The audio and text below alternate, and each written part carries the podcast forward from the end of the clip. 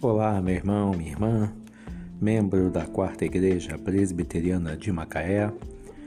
Hoje, sexta-feira, 10 de julho, dando continuidade à série de podcasts, abordaremos o tema Alerta de Perigo, baseado em 2 Samuel 11, de 1 a 5.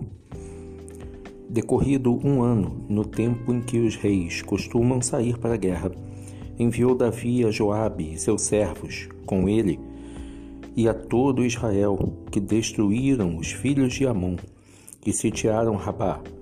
Porém Davi ficou em Jerusalém.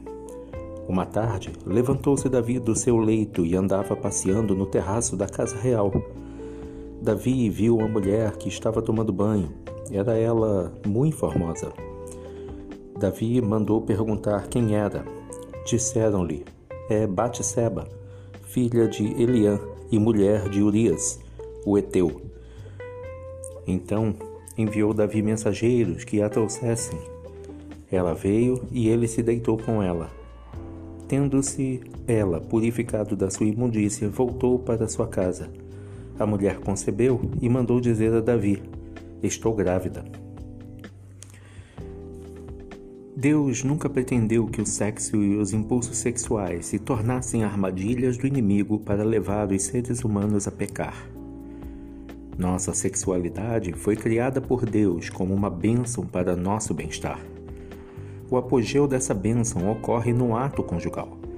Ao contrário daquilo que se costuma propagar atualmente, a liberação dos impulsos sexuais unicamente para a satisfação do prazer pessoal é perigosa e nociva. A falta de limites tem levado as pessoas à promiscuidade, à exposição a doenças venéreas, muitas vezes fatais, a assumir um fardo de culpa e principalmente a separação da comunhão com Deus.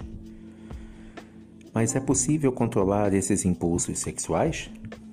Como tudo na vida, em primeiro lugar é preciso entregar essa área ao Senhor Jesus e depender dele para fortalecer nossa determinação em vencer o pecado. Além disso, devemos compreender que enfrentamos uma batalha mental, conforme consta em 2 Coríntios 10, de 3 a 5, e então tomarmos certos cuidados contra as armadilhas que Satanás gosta de preparar. A tentação não deve ser enfrentada, ao invés disso, devemos fugir dela.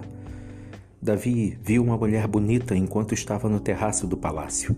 Seu grande erro foi continuar olhando. Ele deu asas à sua imaginação e cedeu aos seus desejos sexuais.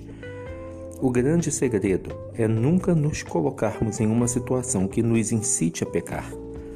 Se reconhecermos nossos conflitos pessoais a esse respeito, se dependermos de Cristo para fortalecer-nos, se fugirmos da tentação e confessarmos os nossos pecados, mantendo sempre nossa comunhão com o Senhor, orando e meditando em Sua palavra, estaremos preparados para lutar contra o inimigo. Um dos valores mais sublimes do cristianismo é que nunca estamos sós. Sempre podemos contar com o Senhor e seu socorro. Temos de aproveitar os recursos que Deus nos dá. Uma tarde, levantou-se Davi do seu leito e andava passeando no terraço da casa real. Davi viu uma mulher que estava tomando banho.